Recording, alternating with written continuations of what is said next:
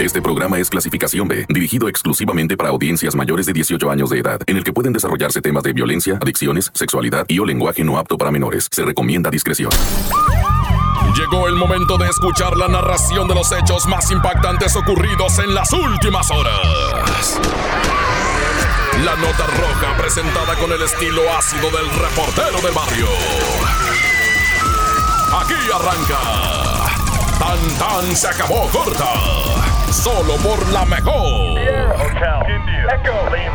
Oye, pues vamos primero con los perros comecarros del ferrocarril. ¿va? Resulta ser que estos perros comecarros están en Tijuana ¿va? y ahora los carros pues tienen, la neta, están hechos de plástico. Pues, pues ¿qué te digo? Pues la neta. No, no se me vayan a agüitar las agencias y empezar a retirar la publicidad. ¿va? Perro, los perros comecarros son unos perros ¿va? allá en Tijuana que están grabados en video. ya deja de decir la R, borra, ya no puedo dejar de decir la R. Bueno, los perros come carros me los filmaron en un video, ¿verdad? Que les empezó a tomar un racilla que estaba ahí eh, sin hacer nada y empiezan los perros come carros a masticar la defensa, pues es de plástico, y a jalonearla. Entre ellos, los babosos perros que no tienen nada que hacer, pues agarraron y dijeron, pues vamos a jugar con este pedazo de plástico que está aquí que no tiene ningún valor, Y empezaron a jalar el carro y le empiezan a arrancar la defensa, una que es que defensa, pues es de plástico, ¿va? Lo que viene siendo como la fascia, bueno, esa es la de adelante, ¿va? Y le empiezan a arrancar, pero como son perros robustos, tipo pitbull corrientón, sí le arrancan, güey, la defensa y le empiezan a masticar y a desbaratar y. Pues esa es una reparación carísima, güey, tienen que comprar toda la... Hombre, de veras que los perros están bien locos, no, tan peor que uno se me hace, o igual, o menor, ¿va? Se me hace que menos, no, ya, ¡corta! Tan tan se acabó corta. Solo por la mejor.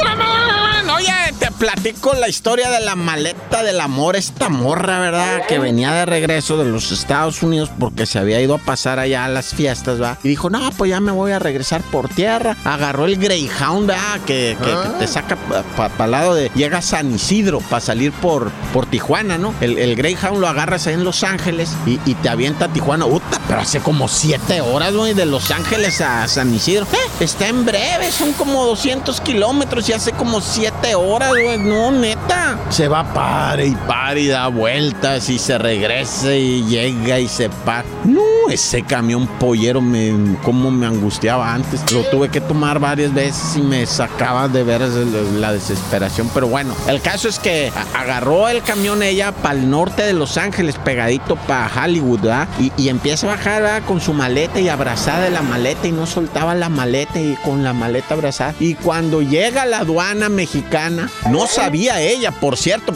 para que pasen el pitazo, ¿eh? Remodelaron todo eso y ahora te hacen pasar las maletas por rayos X como si estuvieras en el aeropuerto, ¿eh? Neta. Antes cruzabas así al bravazo, ¿ah? Con tu maleta jalándola así nomás. Ahora no, güey. Ahora es como si fueras a subirte al avión, güey, neta. Te hacen, nada más no te quitan ni zapatos, ni cinturón, ni nada, ¿va? Pero la maleta es así, te, te dicen, súbela ¿va? al carrito para ver qué traes ahí. Y te, y te la suben a una banda, va, súbela a la banda y, y le ven las tripas a la maleta y qué óvole, que la traía retacada de dólares, ¿va? Y le dice todavía el guachillo que está ahí, le dice, ¿qué trae, mija, en la maleta? Puras cosas que me dio mi novio. Dice, ay, su novio, ¿cómo se llama, no?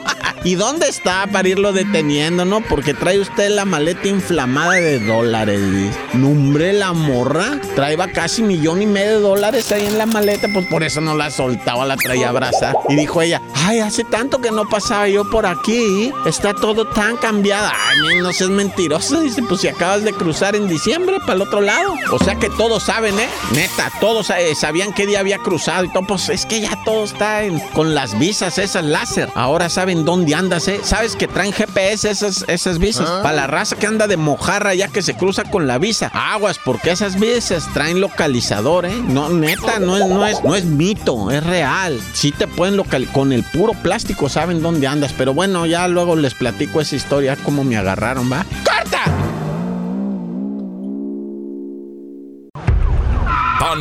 Se acabó corta. Solo por la mejor. Oye, qué bueno que estás escuchando el tan tan corta. Neta, que muchas gracias, camarada, por seguirnos el rollo, va. Porque aquí pura piratería. O sea, ah. piratería me refiero del cerebro, ah, no piratería de vender discos o películas. Oye, por cierto, el otro día iba pasando por ahí por un puestecillo y que miro y vendían USBs, va. O sea, el USB. Y le, el, el, es la memoria, pues, de un giga, de no sé cuántos, 5 gigas o los que tú quieras, va. Y le digo, oye, ¿y esos qué? ¿Son usados o qué? No, dice, vienen cargados de música, de películas, de lo que usted me diga. La película que usted me pida, le puedo meter, por ejemplo, en este le puedo meter 10 películas ahorita, va. Y nada más, no, nada más le cobro el puro USB. Es, hijo de la... No, cómo se sofistican estos. Dice, por ejemplo, ¿qué carro trae? No, pues no traigo carro, güey. No, pero si usted le mete un carro esto en la pantalla ya que traen ahí, ya puede ir viendo las películas. Uh, dependiendo del carro, ah, dependiendo el estéreo que traiga en el carro. Ya nomás con el puro USB ya puede ir viendo las películas y oyendo la música. Ocha la mano, hombre, olvídate. Yo todavía traigo cassettes en el carro, hijo.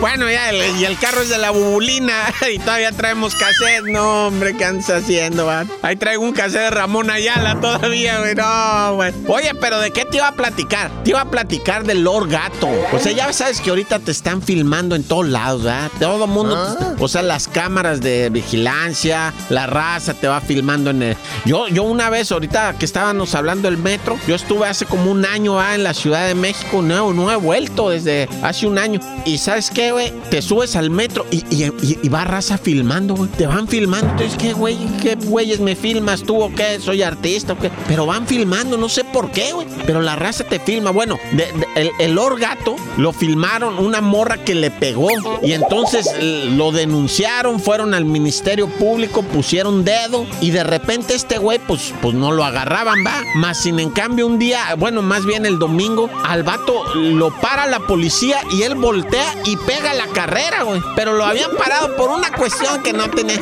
Y el vato se baja y se echa a correr y pues la policía dice, ah, si corriste algo debes, y lo alcanzan, lo pepenan y dice, no, que ella me agredió a mí, que... Ah, pues ¿quién te agredió a ti? No, pues que quién sabe qué. Y lo ya. Y hasta que estaba con el juez dice, ah, no me detuvieron por lo de la morra que le pegué y me filmaron y me hice viral. ¿Por qué me detuvieron? No, pues por una infracción, una vuelta a la derecha. Ah, hijo y Ah, si es que tú eres Lord Gato. No, pues ya caminaste, güey. Dice que hasta ahorita sigue detenido el amigo. Nah, ya carta. Porque la realidad no se puede ocultar. Tan tan se acabó corta. Solo por la mejor. Oye, y vámonos hasta Guerrero, camaradas. ¿Cómo está en la raza de Guerrero? Un saludo a todo Morelos, ¿verdad?